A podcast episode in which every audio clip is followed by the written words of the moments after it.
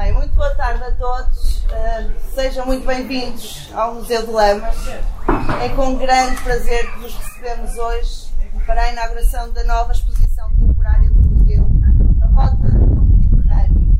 Uh, uma organização do Museu de Lamas com a Basqueiro Associação Cultural no âmbito do Festival Basqueiral e da sua ramificação artística, o Basqueirarte, que muito, muito nos orgulha.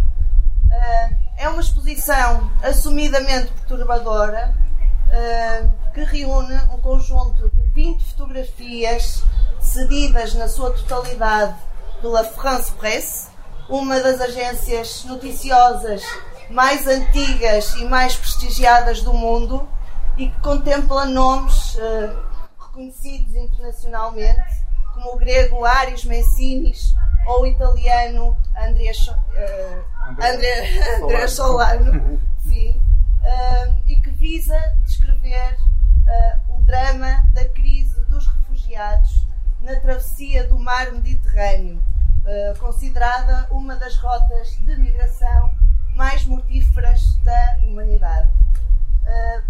como já vem sendo hábito, para acolher a exposição, o museu sofreu uma transformação com um conjunto de instalações artísticas que, no fundo, irão preparar o visitante para uh, o impacto da exposição que estará patente na última sala do percurso, a emblemática Sala da Cortiça.